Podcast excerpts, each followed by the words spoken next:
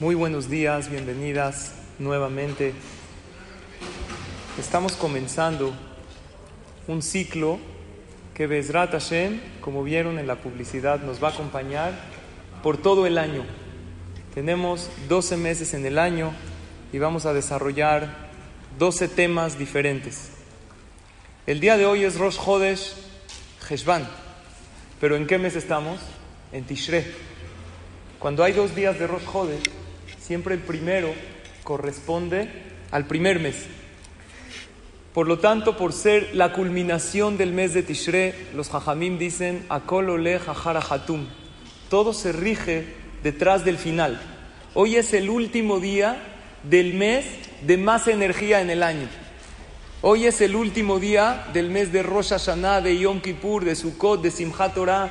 Imagínense la energía maravillosa que tiene este día para que vengamos a estudiar Torah para pedir, para agradecerle a Hashem tantas cosas que Baruch Hashem hemos vivido. Y como cada mes vamos a analizar un tema diferente, este que corresponde al mes de Tishrei, vamos a analizar lo que es la Torah. Pero le pusimos tu Torah, porque la persona tiene que sentirse que la Torah es parte de uno y uno tiene parte en la Torah. Eso no es necesariamente para un Talmid Hajam, para un erudito, para un abrej, para un estudioso de la Torah. Incluso para nosotros que nos dedicamos el tiempo que podemos para estudiar Torah, tenemos que sentirnos parte. Y yo quiero plantear una pregunta y la quise poner desde el principio que nos conduzca todos los meses hasta Bezrat Hashem, el mes de Elul, Haba alenu le shalom. Eso es lo que vamos a hacer. Vamos a ir estudiando de cada mes un tema especial. ¿Por qué pusimos el primer tema la Torah?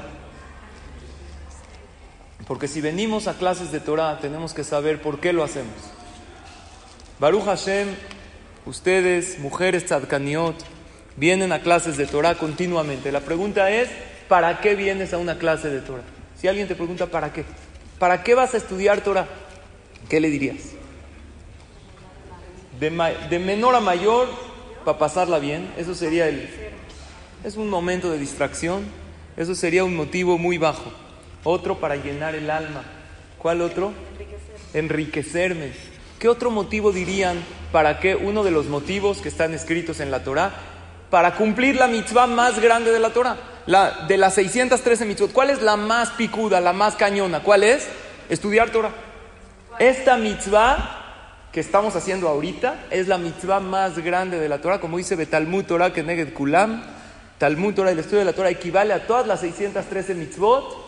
Y más todavía, no el estudio de Torah, cada palabra de Torah equivale a 613 mitzvot. Si llevamos tres minutos hablando, multipliquen tres, ¿cuántas palabras dices por minuto? Unas 200 más o menos. Las mujeres 400 palabras, pero los hombres decimos 200. Multiplica esas palabras y cada palabra es una mitzvah que equivale a las 603. Sin embargo, todavía no llegamos al motivo profundo por qué estudiamos Torah. Yo quisiera que todas hagamos conciencia por qué vengo a una clase de Torah.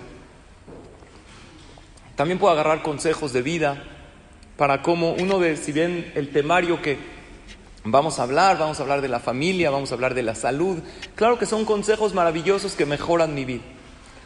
Sin embargo, más profundamente, planteemos dos preguntas. Número uno, ¿qué es el estudio de Torah? Y número dos, ¿para qué me sirve? Hemos dicho en varias ocasiones que el judaísmo no es una religión, sino es una relación. ¿Recuerdan esta frase? Muchas veces la hemos mencionado. El judaísmo es una relación con tu creador y una relación con tu compañero y una relación contigo mismo. Por lo tanto, vamos a analizar primero que todo qué es un estudio de Torah. Una clase de Torah, realmente la mitzvah que se considera estudiar Torah, es aquel estudio que hace un cambio en tu persona. Y cuando hablo de un cambio no me refiero necesariamente a un cambio que te hagas más religiosa en observar mitzvot, que claro que es bueno, pero no solamente eso, sino tiene que ser un cambio a nivel personal, un cambio a nivel conciencia, que tú te veas en el espejo, entre comillas, en un espejo espiritual y te evalúes y te veas una mejor persona que cuando empezaste. ¿Hace cuánto empezaste a estudiar Torah? Llevas 10 años yendo a clases de Torah, eres diferente, ves diferente la vida, sientes una relación más con Hashem, sientes más paz, te enojas menos, sonríes más. Si, todas las respuestas son positivas, quiere decir que el estudio de Torah es un estudio verdadero y legítimo. No estamos hablando de un cambio que te veas en el espejo y no te reconozcas, porque si lo haces, está mal. Los cambios bruscos, y hay veces en religión, es porque muchas veces están siendo mal guiados. Esa gente que no tenía nada de Torah y de mitzvot y de repente al poco tiempo hicieron cambios radicales o no lo tomaron con corazón y con conciencia y con alegría o se emocionaron y ¿qué pasó? Después muchas veces Barminan uno deja todas esas cosas que por emoción uno empezó a cumplir. Entonces tenemos claro lo que es el estudio de Torah. El estudio de Torah es un estudio que hace un cambio en ti. El estudio de Torah es de que tú escuchas una clase y tú te preguntas, ¿cómo me concierne esta información a mi vida personal? Y así me voy superando en la vida. Si no, si no haces ningún cambio ni a nivel personal ni a nivel conciencia, entonces no es estudio de Torah. A lo mejor es una clase de filosofía bonita, pero eso no se llama estudio de Torah. Ahora, la pregunta es, ¿por qué yo quisiera cambiar o superarme? ¿Acaso estoy mal? Yo les pregunto, ¿los goim que no tienen Torah, todos viven mal su vida? ¿Todos? No. Habrá gente que vive bien. El Yehudí, que es del pueblo elegido, pero no observa nada de Torah y de mitzvot y tampoco tiene la oportunidad de estudiar Torah. ¿Tiene una pésima vida? Hay gente que no. Hay gente que vive una buena vida sin tener Torah. Entonces, ¿qué les falta? Y muchas veces a mí como rabino me enfrento a ese reto. ¿Cómo le digo a una persona que lo tiene todo, que es buen padre, que es un empresario exitoso, que, escucha una clase de Torah? ¿Qué te falta a ti que yo te puedo decir? A veces me enfrento a ese reto. Gente que lo tiene todo aparentemente en la vida. ¿Cómo yo los puedo enganchar para que vengan a escuchar unas palabras de Torah. ¿Qué les falta a esas personas? Entonces, para eso tenemos que entender la finalidad de la creación del mundo.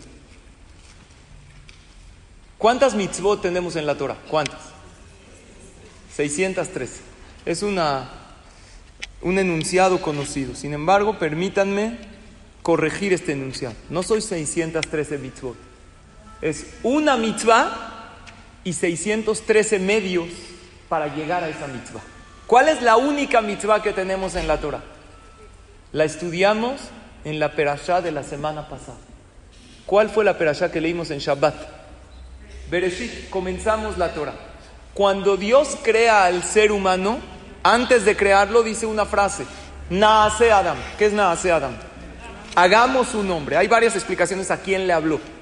A alguien le estaba hablando. No dijo, eh, a ese Adam voy a hacerlo. Le dijo a otro, vamos a hacer tú y yo un hombre. ¿Perdón? Hay, hay, hay una explicación que es, Hashem le habló al cielo y a la tierra. Vamos, entre lo espiritual y lo material, vamos a hacer un hombre. Otra explicación a los malajim, a los ángeles, se aconsejó con ellos, para que entendamos que si Dios necesita, entre comillas, aconsejarse con alguien, Claro que no lo necesita, pero lo hizo para que aprendamos nosotros a agachar la cabeza y pedir consejo y pedir opinión a los demás. Pero la explicación que más me gusta es, ¿sabes a quién le habló Hashem cuando dijo hagamos un hombre? A ti misma. A cada persona que lo creó. Y cada vez que tú abres los ojos en la mañana, Dios te está diciendo, hacemos de ti un gran hombre, una gran mujer. ¿Qué dices? Yo te doy salud, vida, te doy familia, tú nada más tienes que superarte, aceptas sí o no. Y todos los días que abrimos los ojos en la mañana es un llamado de Hashem que nos dice, Naase Adam. En otras palabras está escrito en la Torah, Bealachta Vidrahab. ¿Qué es Bealachta Vidrahab? Hay que ir en sus caminos. Tenemos que asemejarnos a Dios lo, más, lo que más podamos. Por lo tanto, nosotros tenemos una sola mitzvah y 613 medios. El Shabbat es un medio para asemejarme a Dios. El tefilín es un medio, no entiendo por qué, está bien, lo estudiaré, pero eso es estudio de Torah. Ya entendimos primero que todo qué es el estudio. ¿Qué es el estudio? El estudio de Torah, una clase de Torah verdadera, legítima. ¿Sabes cuándo te ponen palomita en el cielo? ¿Fuiste a una clase de Torah? Cuando es un estudio que te provoca un cambio positivo en tu vida. Incluso como mencionamos, si te da paz interior, si te sientes mejor, eso es un estudio que te da sin duda un cambio positivo en tu vida para, para asemejarme más a mi creador. Porque nosotros tenemos una sola mitzvah con 613 medios. Por lo tanto, ¿saben cuál es la finalidad de toda la Torah y de todo el judaísmo? Forjar una verdadera y legítima relación. Buenos días, Faham Raúl no sé si viniste a escucharme o a dar. ¿eh? Gracias. Vamos a compartir esta clase con mi querido amigo y hermano Jajam Raúl, que siempre te agradezco. La verdad es un honor poder compartir juntos este tema. Poder forjar una relación con Dios. Ustedes saben que hay jajamim, y escuchen esta pregunta, que le preguntan a sus alumnos, oye, ¿cómo vas con tu relación con Dios? ¿Cómo está tu Abodat Hashem? Tu Abodat Hashem significa tu relación. ¿Qué tal? ¿Están de amigos? ¿Se llevan bien? ¿Están medio peleados? Porque lo contrario al amor es la indiferencia, no el pleito. ¿Qué es peor? ¿Una pareja que están indiferentes uno al otro o una pareja que están discutiendo, incluso peleando? Es peor la indiferencia. Porque si están peleando, dicen por ahí que los que se pelean se quieren. Nada más no se quieran tanto, por favor. Pero el pleito es muchas veces una puerta para llegar a una relación con Él. En una ocasión me tocó ir tristemente a una casa de Abelín. Es uno de los servicios que hacemos en la comunidad. Siempre es doloroso, pero más doloroso es cuando Barminan, un papá o una mamá, Jaim Tobin, están sentados de Abelut por sus hijos. Lo alen, que a nadie le sucede. Y más doloroso es cuando este hijo era un bebé, lo aleno. Es un dolor impresionante. Entré a la casa de los Abelín y la mamá de esta criatura que había fallecido me dijo, ¿puedo preguntarle algo? Sí, estoy enojada con Dios. ¿Se vale o no se vale? ¿Cuál es la Barminan? Que nadie lo viva nunca. ¿Se vale o no se vale? Se vale se vale, porque los sentimientos no hay que reprimirlos. Si tú sientes una relación cercana con Dios, se vale también hay veces decir, Hashem, no te entiendo, me enojé contigo. Bueno, hay que tener fe, te contestas la pregunta. Pero si tú sientes una indiferencia total, ahí es cuando la relación no tiene mucho futuro. Cuando alguien dice no quiero, está más cerca de querer que cuando alguien dice me vale. Y me pasa en clases el que discute y el que dice esta mitzvah, ¿por qué? Y estos son inventos. Esa gente está un poco más cerca porque quiere indagar, quiere investigar. Tu relación con Hashem, vamos a hacer una analogía con la relación con los demás. Yo te pregunto, ¿cómo estás con Dios? ¿Estás de cuates, de amigos? Si dices me vale, como que Él está allá y yo acá, la verdad es que no suena tan romántico poder forjar una relación con Hashem. Si tú me dices una relación con mi pareja, con mis hijos, incluso con alguien famoso, con Jajam Raúl, valdría la pena. Pero una relación con Hashem como que la veo muy lejana. Sin embargo, quiero que sepan, y esto Bezrat Hashem nos va a conducir durante todo el año que llevemos estas clases. Toda la finalidad del estudio de la Torah, del cumplimiento de las mitzvot, es poder formar una relación con Hashem. Pongan atención, toda relación se, se forma con tres elementos. No importa con quién, ya sea con tu pareja, una relación con tus hijos, maestro, alumno, amigos. Una buena relación tiene que tener tres elementos. Vamos a hablar las relaciones interpersonales y después vamos a pasar estos mismos tres elementos con Hashem. Elemento número uno, una relación para que sea buena tiene que ser una relación no obligada. Si yo le digo a, a un amigo, o me amas o te mato, puede, decir que él me, que, puede ser que él me diga te amo por el miedo a lo que yo le vaya a hacer. Pero ¿es una relación genuina y legítima? No. El primer elemento para una relación es que no sea una relación obligada. Muchas veces nosotros orillamos a nuestros hijos a que hagan lo que nosotros queremos. Y después cuando crecen y son adolescentes y ya pueden expresar un poco más sus sentimientos, de repente se empieza a ver una indiferencia. ¿Qué pasó? ¿Por qué no me quiere? Le invertí mucho. Porque siempre fue algo impuesto, algo obligado. ¿Estamos de acuerdo con el primer elemento? El primer elemento para una relación, no importa cuál sea, que tiene que ser una relación de razón, que significa con voluntad propia. Elemento número dos, a ver si están de acuerdo. El nivel de la relación lo marca el que menos quiere la relación, no el que más.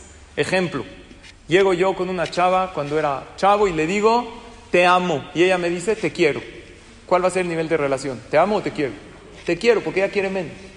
¿Sabes qué? Yo te amo. Le llevo a su casa unas flores en su cumpleaños y ella me las avienta por la cabeza.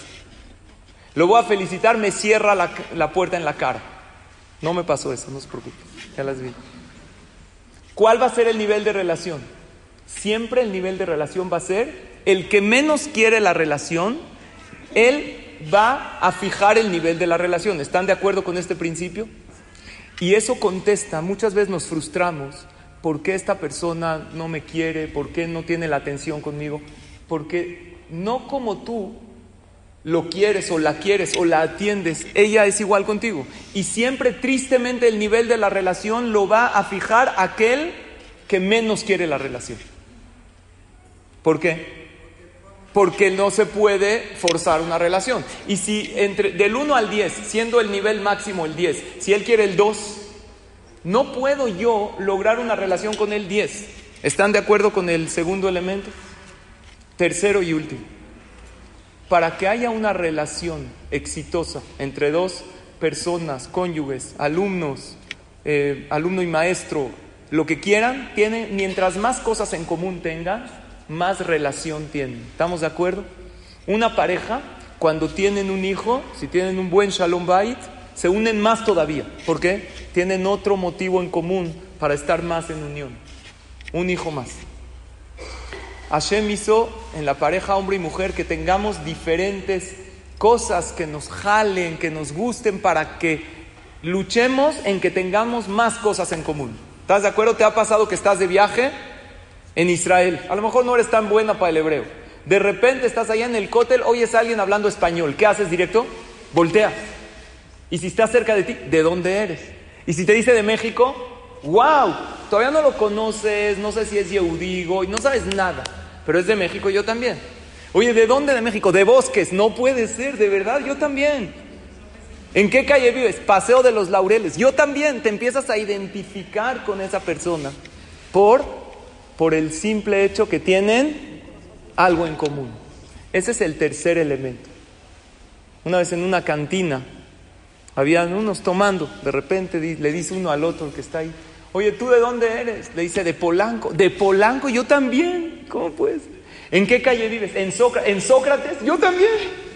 Qué coincidencia. ¿En qué piso? ¿En qué número? 371. Yo también. La gente estaba impresionada. ¿En qué piso? En el 10. En el 10 yo también. Y todo el mundo dice, oye, qué coincidencia. Y ahí estaba el cantinero, le dicen, oye, ¿viste qué coincidencia? Le dicen, no, estos son padre e hijo, vienen juntos a todos. Diario arman el mismo teatro. Eso no es coincidencia. Coincidencia es cuando dos personas que aparentemente no deberían de tener en común, tienen en común. Vamos a pasar estos tres elementos a nuestra relación con Hashem. Y escuchen, señoras, esta es la finalidad, no del estudio de Torah, esta es la finalidad de todas las mitzvot y de toda tu vida. Formar una relación de cuates, de amigos con Hashem. ¿Quién dice eso? Shelomo Amel. ¿Cómo dice el pasuk? Zedodi ahí. Akadosh Baruj se queda. ¿Cuándo sentimos la relación de cuates? No sé ustedes, pero yo mucho en el mes de Elul, en Rosh Hashanah, en Yom Kippur, como que lo sentimos muy cerca. Vean cómo estas tres cosas aplican en Hashem. Número uno, es una relación obligada. Dios dice, ámame o te mato. Una pregunta, ¿conocen gente que no cree en Dios? Ateos, que comen cerdo en Kipur, ¿conocen? Habrá. Esta persona sale de su casa, le tira un rayo y lo, mata. ¿Por qué no? Porque si la persona que haría cualquier avera, en el momento le pasaría algo que no habría libre albedrío. Hashem quiere que escojas libremente tu relación conmigo. Por eso hay gente que no respeta Torah, mitzvot, ateo, no le y no le pasa nada. Viven bien y mueren bien. ¿Qué pasa allá? No sabemos. Pero acá, ¿por qué está bien? Para que haya libre albedrío. Entonces, ¿qué es Beahavta et Hashem queja? Amarás a Dios. ¿A fuerza? No a fuerza. Beahavta et Hashem queja. Dios te está diciendo, me encantaría que me ames. Pero ¿qué crees? Si no cumples Torah y mitzvot, no creas que algo te va a pasar, ¿eh? Porque si le pasaría algo inmediato y evidente a aquel que transgredería una de las mitzvot, no habría libre albedrío. Entonces el primer elemento está con Hashem, sí o no. No es una relación impuesta. El que quiera acercarse, bienvenido. Y el que no, bueno, no, me, no escogiste mi amor. Número dos, el nivel de la relación, ¿quién la marca? ¿El que menos quiere o el que más? El que menos. Hashem ya la marcó en la Torah y puso mi relación contigo, ¿cómo es? Al máximo. Banimatem la Hashem lo quejen. Incondicional. Pero como tú quieras. Si tú me quieres hablar una vez al año en Kippur, aquí estoy. Me encanta escucharte.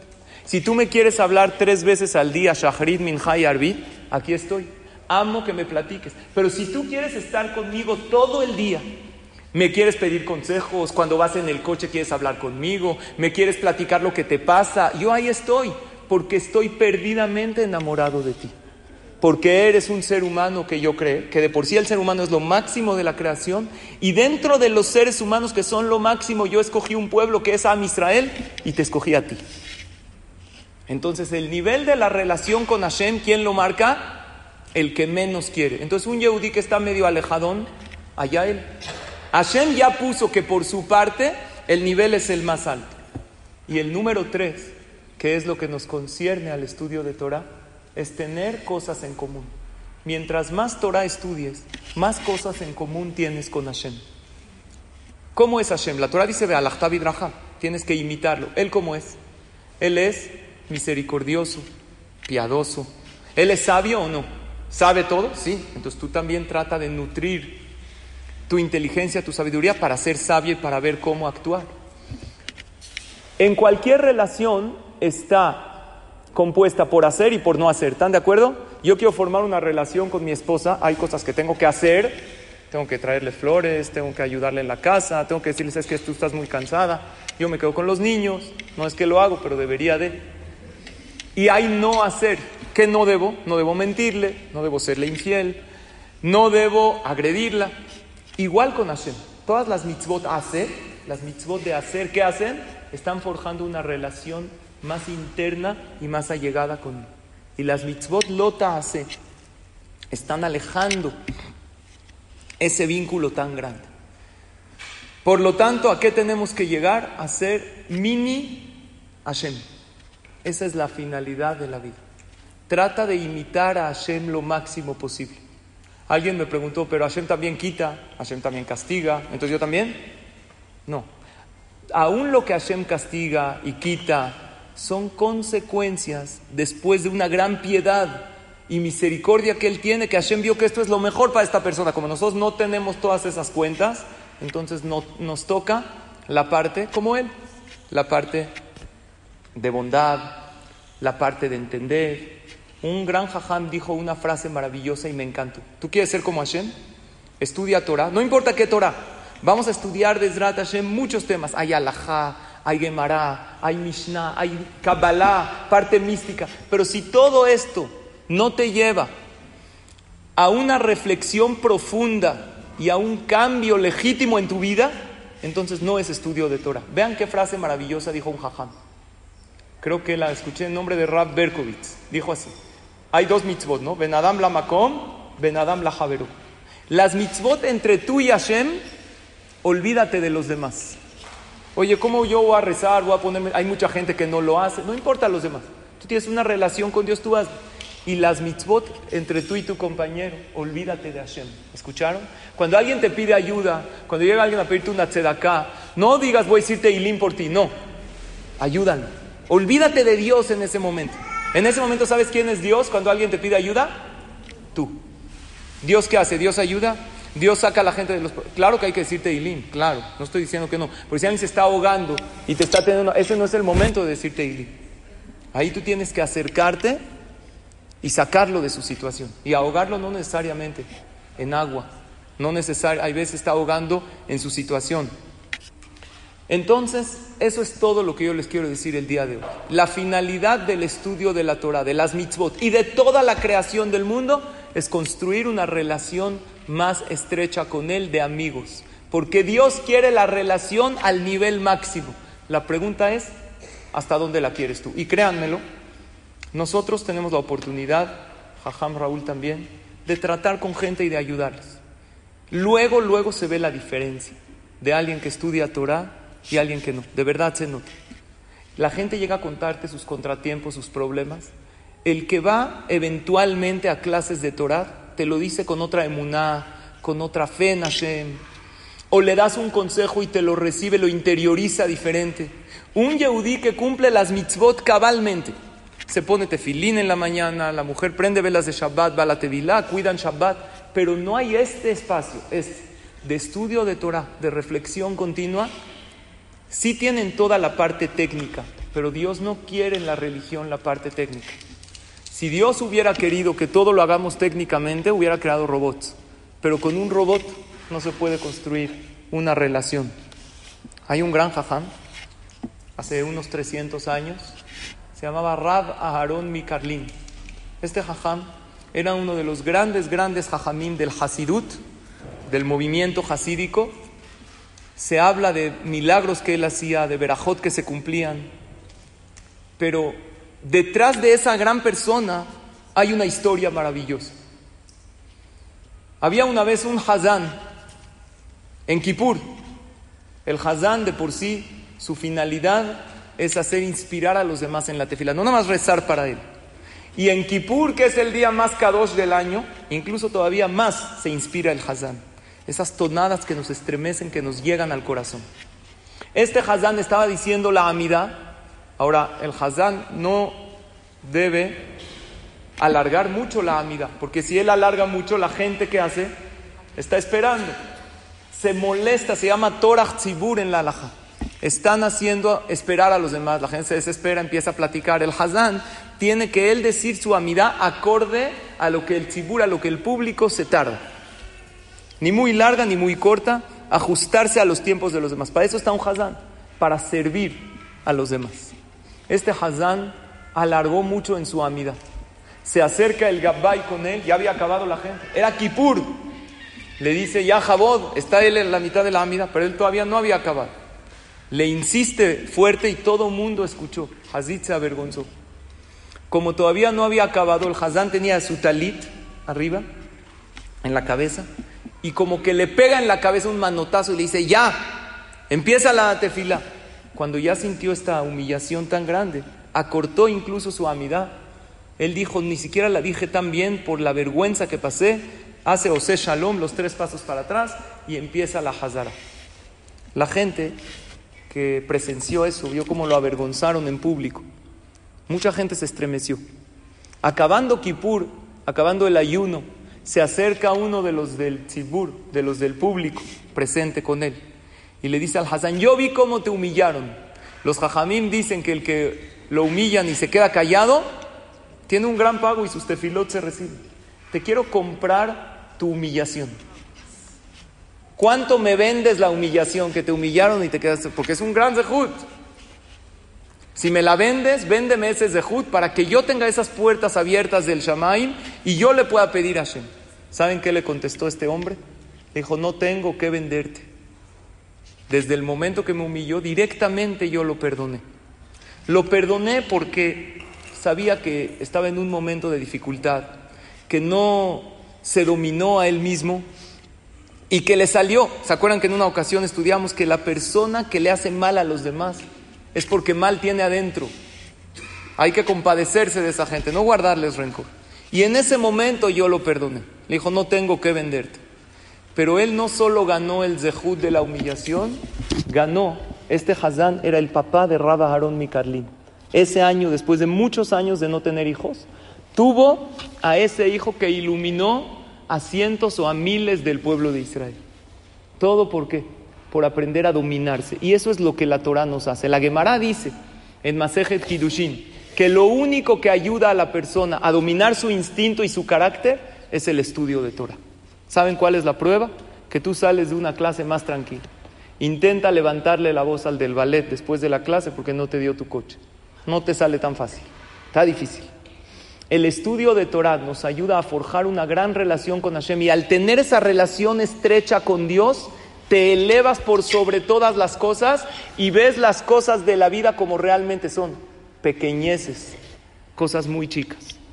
Eh, quiero darle la palabra al Jajam Raúl Askenazi para que continúe y desarrolles, Jajam, este tema, la finalidad del estudio de la Torah.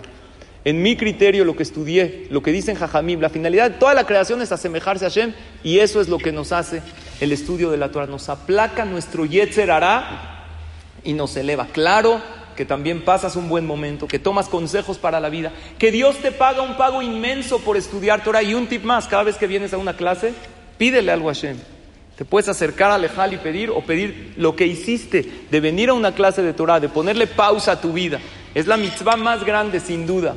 Pero quiero que nos llevemos ese mensaje de lo que es forjar una relación de cuates, de amigos con Akadosh Baruj Muchas gracias a todas y habiendo dicho esto, queremos escuchar, Jajam, tus palabras respecto a este tema. Muchas gracias y nos veremos la próxima continuando con los temas que hemos mandado. Desde vamos a hablar del éxito.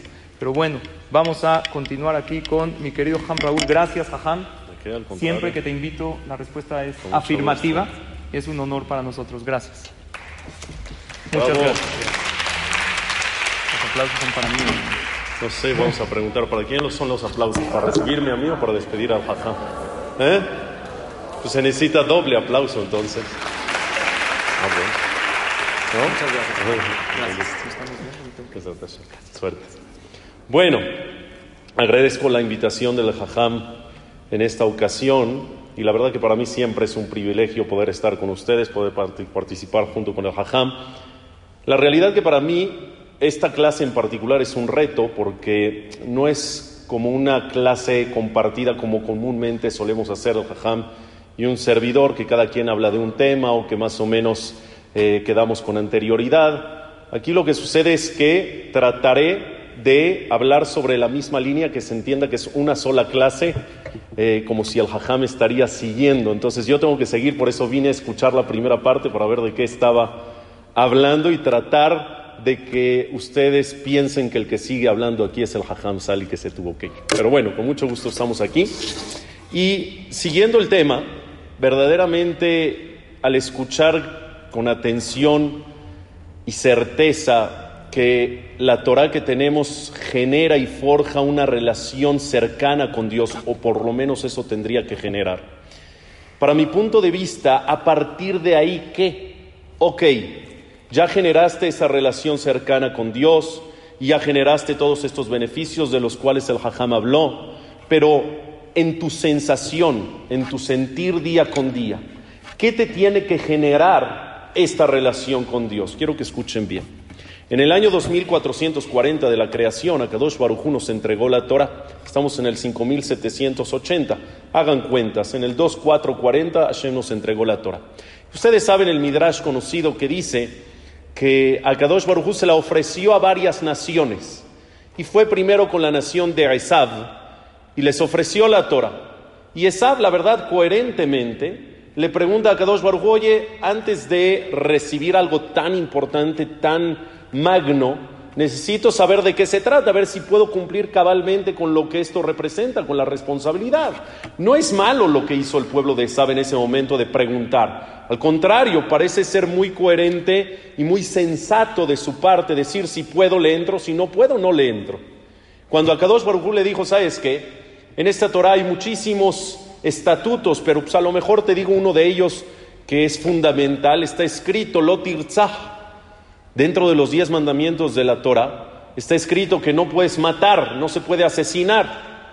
En ese momento Esab dijo, ya sabes qué Dios, ahí párale, ya no me sigas diciendo de qué se trata, siempre no, mejor no, ¿por qué? Vivimos de la espada. Nosotros, mi pueblo y yo, que lo lidereo, vivimos de la espada, matamos por doquier. La verdad que no es algo que me conviene, me frustra mis planes, frustra mi ideología y por lo tanto no recibo la Torah. Y así sucesivamente se fue con Ismael. Ismael igualmente su reacción fue, dime de qué se trata para ver si firmo o no. Y en ese momento a Kadosh Baruj le dice, mira, una de las cosas que está escrito es Lotignov, es otro de los diez mandamientos. ¿Qué es? No robarás. ¿Qué dijo Ismael? no. La verdad, mi lema es, el que no tranza, no avanza. Y no, la verdad, queremos billete y hay que salir adelante en la vida y lujos y esto y el otro. Y no hay manera de ser cabalmente honestos y de no robar y de no mentir. La verdad no me conviene, no le entro. Y así sucesivamente el tercero en turno fue Sedón Baamora.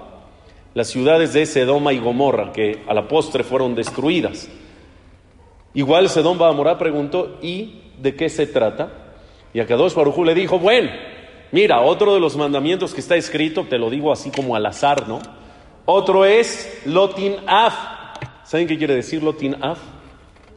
¿Cuál es el mandamiento de Lotin Af? No harás adulterio. Uli, dijo Sedón Bahamorá, no, a nosotros se nos alborota mucho la hormona, no podemos, no hay manera, ¿sabes qué? Mejor ahí la dejamos. Hasta que llegó con quién? A Kadosh Baruchu. Ama Yehudi. Llegó con el pueblo judío. ¿Y el pueblo judío qué contestó cuando Dios ofreció la Torah a diferencia de los otros? ¿El pueblo judío preguntó de qué se trata? No. ¿Qué contestó? Las dos palabras famosas. Naase venishma. Amén. Haremos y escucharemos. ¿Me estás ofreciendo? Adelante. Pregunta. ¿Acaso no se vieron más sensatos las primeras tres naciones? El pueblo judío se aventó sin deber ni temer, es decir, sin saber qué es lo que representa. Eso habla de falta de serenidad, eso a lo mejor habla de falta de tacto. ¿Alguna vez firmaste un contrato sin saber qué representa? ¿Alguna vez aceptas un proyecto, un trato sin saber cuáles son tus responsabilidades, sin saber si lo puedes hacer o no? Nunca. ¿Por qué el pueblo de Israel se lanza sin siquiera preguntar de qué se trata? Pareciera que entonces las otras naciones actuaron de manera mucho más coherente, mucho más clara, transparente y sensata. ¿Dónde está la respuesta? Escuchen bien. ¿Quién de ustedes ha ido a Inglaterra? Que levante la mano. Ah, me salieron muy viajeras, ¿eh? Muy bien. Ok, las que han ido ahí a la, Gran a la Gran Bretaña, Inglaterra, seguramente pasaron a turistear por el Palacio de Buckingham y vieron los soldados reales. ¿Cómo están vestidos estos soldados reales? Su pantaloncito negro, su chamarrita roja, su saquito rojo, el sombrero grande de pelos. Y son de esos soldados que no se mueven por nada del mundo. Es parte de la ley de la realeza. ¿Cuál es su trabajo? No hay guerras constantemente en Buckingham. ¿Qué hacen todos los días esos soldados? Cientos de soldados alrededor del palacio. ¿Qué hacen? ¿Sabes qué hacen? No, no hacen nada. Literalmente nada. ¿Qué hacen? 12 horas. Hasta que llega el cambio de turno, se van. Nada, no se mueven. Existe, yo estaba checando en internet, existe ley de realeza que no se pueden mover al grado que si el que está al lado de ti, también soldado, le da, vamos a decir, un golpe de calor, se desmaya. Bueno, hay que auxiliarlo, ¿no? Tú que estás al lado, yo no me muevo. Y entonces, ¿sabes que se quede desmayado ahí? El primero que se dé cuenta que venga y que lo auxilie. Yo no me puedo mover, no se puede mover ni para ayudar al otro, ¿sabes? Pues yo creo que usan pañal, no sé. No sé, la verdad no les sé, no les sé explicar, a lo mejor tienen ya un hábito de contención hasta que pasas, no tengo idea, no se puede mover. Buena pregunta, lo voy a checar en internet. No soy experto en la materia todavía. Quiero que escuchen bien. Eh, ahorita me acordé. Llegó un israelí al palacio de Buckingham.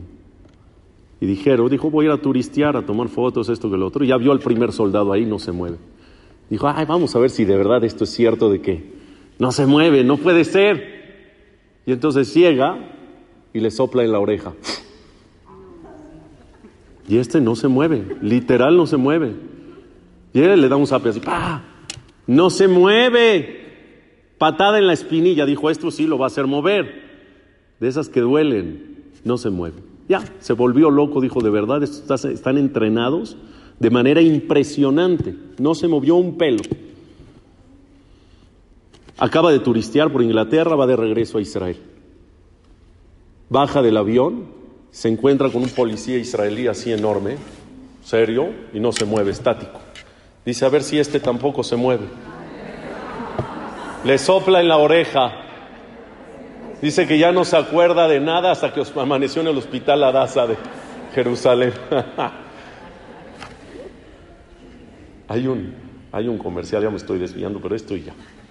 Hay un comercial, bueno, había un comercial en la televisión de las galletas canelitas. Son kosher, de hecho, ¿eh? Un kasher.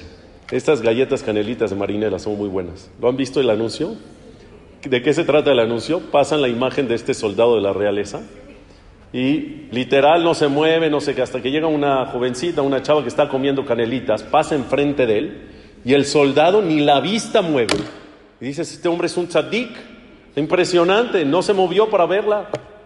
En ese momento ya está a punto de irse la jovencita, se acerca y le da un beso aquí.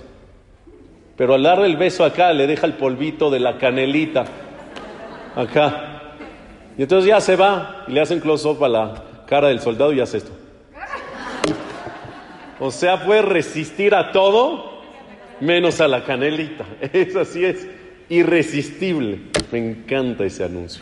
Bueno, está muy, muy ingenioso. ¿Por qué les digo esto?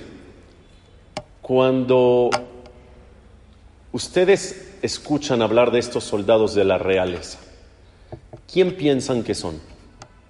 ¿Son qué? Yo pensaría que son personas desempleadas, que son personas sin oportunidades, que son personas que no tienen otro empleo en la vida, que no tienen otra oportunidad en la vida, y les tocó eso, quedarse ahí sin moverse, sin hacer nada todo el día durante años de su vida. Yo creería que son ese tipo de personas. ¿Qué otra persona va a querer ese puesto, ese trabajo? No es nada. Sin embargo, si estudias un poquito, te das cuenta que son las personas de más alto rango. Esos soldados son hijos de duques, hijos de reyes de otros países, salieron de la universidad con honores, personas que tienen camino largo y recorrido en su vida que tienen sueños por cumplir, o sea, personas que de verdad tienen todo en la vida. Y la pregunta es, ¿qué haces ahí parado años sin hacer nada? si tienes todas las capacidades para salir a comerte el mundo, ¿ustedes creen que cuando llega la oferta de la reina al muchacho para que sea su soldado, ¿ustedes creen que el soldado pregunta de qué se trata? ¿Sabes por qué acepta el trabajo? ¿Sabes por qué acepta el trabajo sin preguntar cuáles serían mis horas de trabajo, cuáles serían mis responsabilidades, ¿Cuáles serían mis quehaceres, mis vacaciones? ¿Ustedes creen que preguntan? No. Cuando llega la carta de la reina con la invitación, usted está invitado para ser soldado del palacio de Buckingham y va a vivir en casa de la reina. Él firma sin preguntar absolutamente nada. ¿Por qué? Porque tiene una sensación en ese momento de decir, ¿cómo? ¿La reina me escogió? ¿Voy a ser parte de su hogar, de su casa? voy a estar cerca de ella.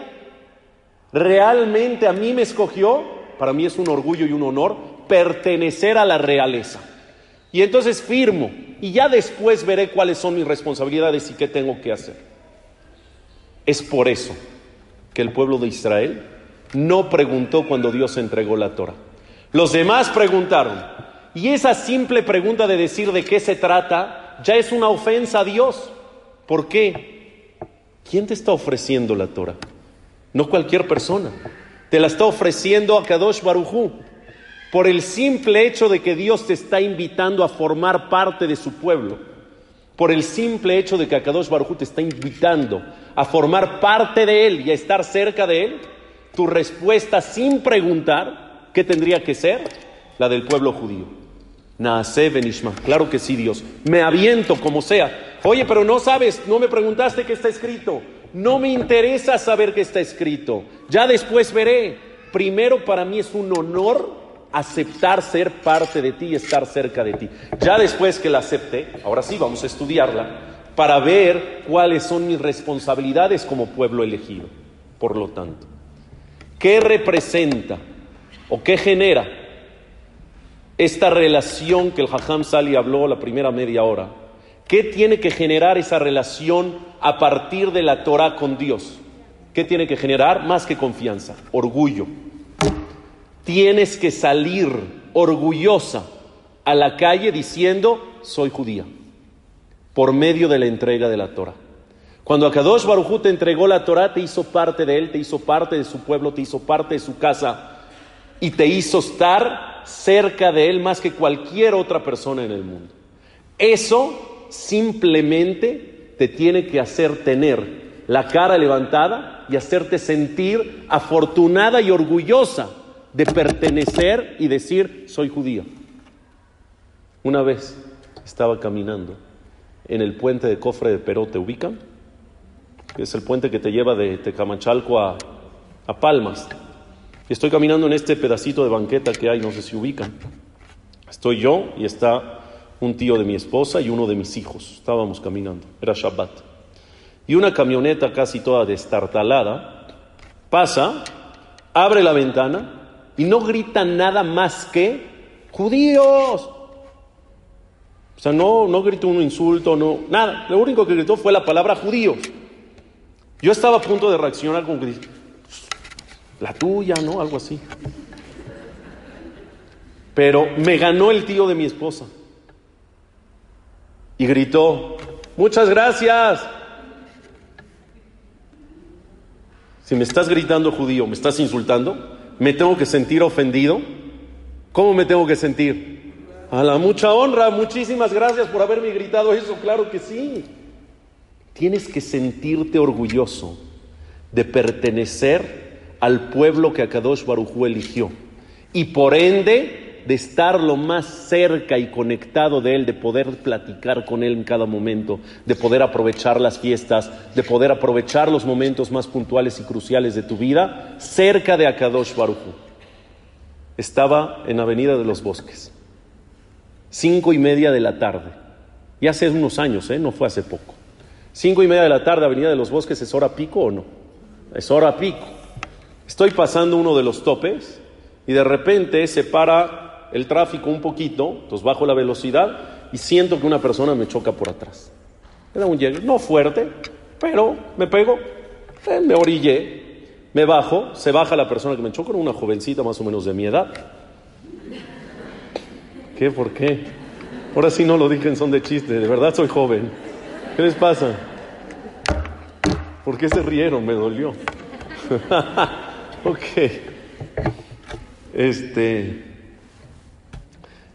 Eh, me bajo una jovencita, jovencita de mi edad, ¿está bien? Oye, perdón, discúlpame, estaba en el este, que sí, que no, no vio que se paró el tráfico. No, no te preocupes, cualquiera tiene accidentes, no pasa nada. Esperamos. Llámale a tu seguro, le llamo a mi seguro. ¿Cuánto tiempo más o menos esperamos a que lleguen las dos aseguradoras? ¿Dos horas? No, ¿qué seguro tienes? ahorita te, doy el teléfono del mío, Shema Israel. No, dos horas es mucho. 45 minutos. Parados, orillados en Avenida de los Bosques, de aquí a que llegan los seguros. Yo estoy parado así, en la, en la puerta de mi coche, echando chats, lo que sea, hablando por teléfono, lo que fuese. Pregunta, ¿cuántas personas crees que se pararon a preguntar si necesitaba algo, a auxiliarme, a ofrecer ayuda en 45 minutos. Te las conté porque esto empezó a ser simpático. ¿Cuántas personas crees que en 45 minutos se pararon, me abrieron la ventana y me dijeron, Raúl, ¿todo bien? ¿Necesitas algo? ¿Cuántas? No, soy famoso, recuerda eso.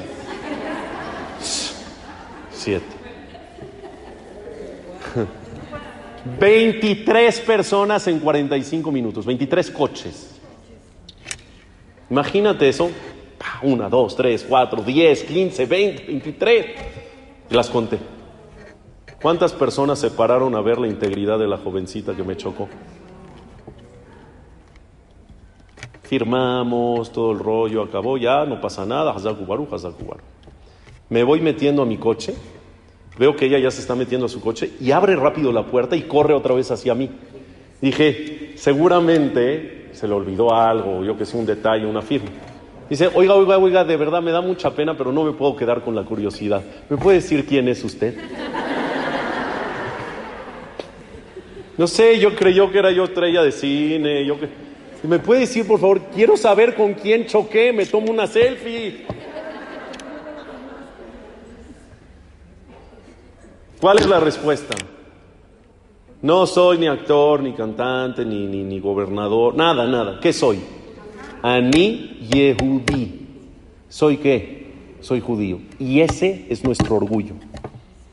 El pueblo de Israel se caracteriza por tres cosas. Dice la Gemara en Masejet Yevamot. Somos Baishanim, somos Rahmanim y somos Gomble Hasadim. Somos en nuestro ADN, tenemos, corre por nuestras venas. El ser Baishan, Baishan quiere decir ser respetuoso, educado, tranquilo, reservado. Tendríamos que ser así y hacerle honor a nuestra esencia. Somos piadosos, siempre estamos a la ayuda del más vulnerable y somos Gomble somos generosos, somos bondadosos, amorosos, cariñosos. Eso es lo que nos tiene que hacer sentir orgullosos. Esa es nuestra religión, eso es lo que emana de nuestra sagrada, de, nuestra sagrada Torah. Entonces sí, claro que como dijo el Hajam, tiene que generar un vínculo, una cercanía, una relación con Dios. Pero ¿qué te tiene que generar esa relación con Dios? ¿Qué te tiene que generar? Un sentido, un sentimiento de orgullo, un sentimiento de fortuna, de decir y gritarle al mundo sin pena alguna, Ani Yehudi. Estábamos en Whistler, Canadá, Vancouver. Estábamos esquiando. Un grupo de amigos y yo estaba soltero, no crean que me fui de pinta. Estaba soltero, no tenía 18, 19 años. Y nos fuimos los amigos que habíamos salido de la preparatoria, nos fuimos a esquiar 8 o 10 días a Whistler, Canadá. Éramos 10 exactos. Y dijimos, ¿saben qué? A las 4, 4 y media de la tarde que cierra la montaña, hay que decir mi Hayarbit, somos 10 exactos, por favor nadie se vaya. Apenas bajes de la montaña en la última hora cuando cierra, baja y quédate ahí, ya nos quedamos de ver en un punto para hacer el minyan de Min Hayarbit. Eran vacaciones de diciembre. Yo creí el primer día, la primera tarde, que íbamos a hacer 10 exactos rezando Minjay Arbit y estaba preocupado, ¿qué tal si uno se quedó en el café arriba y nos desacompleta el minyan? Con uno ya pelaste. Éramos más de 60 personas rezando con minyan. Nos juntamos un grupito y conforme iban bajando de otros grupos de México y de quién sabe dónde, iban bajando, veían, rezando y dicen, ah, yo también, Ani Yehudi, vamos a decir Minjá. Éramos 60 personas sin planearlo, rezando Minjay Abita, ¿dónde? En la falda de la montaña. Y cuando estaba yo ahí, de verdad que mi sensación más de conexión a Dios en ese momento era una sensación de orgullo de decir, mira lo que es el pueblo judío. En donde sea que estés en el mundo, tienes este sentido de pertenencia, tienes que cargar con eso en tu corazón a donde vayas en el planeta Tierra, ves a un Yehudí y ¿cómo te sientes? Te sientes ya parte de. Tienes este sentido, pero te sientes tranquilo. Vas a un lugar donde no conoces, donde no hablas el idioma, donde es la primera vez que llegas ahí. Y si estás en el coche manejando y ves que es la Colombia, ves una mezuzá, ves a una persona con kipá, ¿qué sientes? Sientes algo, no sé cómo explicarlo. Sientes confianza, sientes conexión, sientes sentido de pertenencia, eso solamente existe con nosotros. Eso es lo que te dio la entrega de la Torah en el año 2440, es lo que tienes que valorar y es el sentimiento que tienes que tener a partir de ahí. Pero quiero terminar diciendo que al margen de todo esto, lo único que da verdaderamente sentido a tu vida es vivir con Torah, ya sea estudiándola, ya sea practicándola, las tradiciones milenarias, etcétera, etcétera. Escuché apenas, ya tengo que acabar, ¿a qué hora se acaba el jajam? ¿12 en punto? Ok. Escuché apenas una noticia de hace meses, la escuché yo apenas de un señor europeo, no recuerdo su origen, que pidió ir a Australia, tenía 106 años de edad, porque en Australia es legal acabar con tu vida, que acaben con tu vida, más bien dicho, por medio de una inyección, etcétera, ¿no?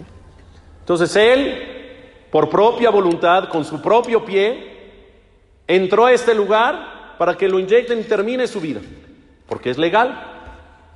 Yo vi esa entrevista antes de que entre le preguntaron, oye, ¿me puedes decir por qué quieres hacer esto? Estás enfermo, ya estás sufriendo, tienes muchos dolores, te han pasado muchas tragedias. ¿Qué pasa contigo? Dijo, no, estoy perfecto, no me duele nada mis hijos, mis nietos, mis bisnietos, todo está perfecto. Entonces, ¿por qué quieres acabar? Sí, ya me aburre. Así contestó. Ya, 100 años, 105 años, ya me, ya. ¿Cuánto más voy a vivir? Ya me aburrí, decidí que ya no quiero vivir, ya estoy aburrido. Y aunque ustedes no lo crean, hay muchas personas que con larga vida pueden llegar a tener esta sensación de decir, ¿ya qué hago aquí? Aunque estoy perfecto. Una persona que tiene este sentido de pertenencia, que tiene este sentido de orgullo, de fortuna, de pertenecer al Ambiudí, al pueblo judío, y una persona que vive con Torah, nunca jamás se va a aburrir de esta vida. Porque esta vida no nada más tiene el sentido material. Si vives con Torah tiene un sentido espiritual. Has escuchado a los grandes hajamim que vivieron 100, 105 y 106 años de edad, grandes rabinos. ¿Has escuchado que se han querido ir de este mundo? ¿Que están aburridos ya? No, al revés. Se les hace corta la vida, no terminan, yo no me quiero ir. Me falta más que enseñar, me falta más que estudiar, me falta más por hacer. Al margen de todo lo que estudiamos el día de hoy, tanto el Jajam Sali como un servidor, la Torah le da sentido a tu vida. Que tengan muy bonito día.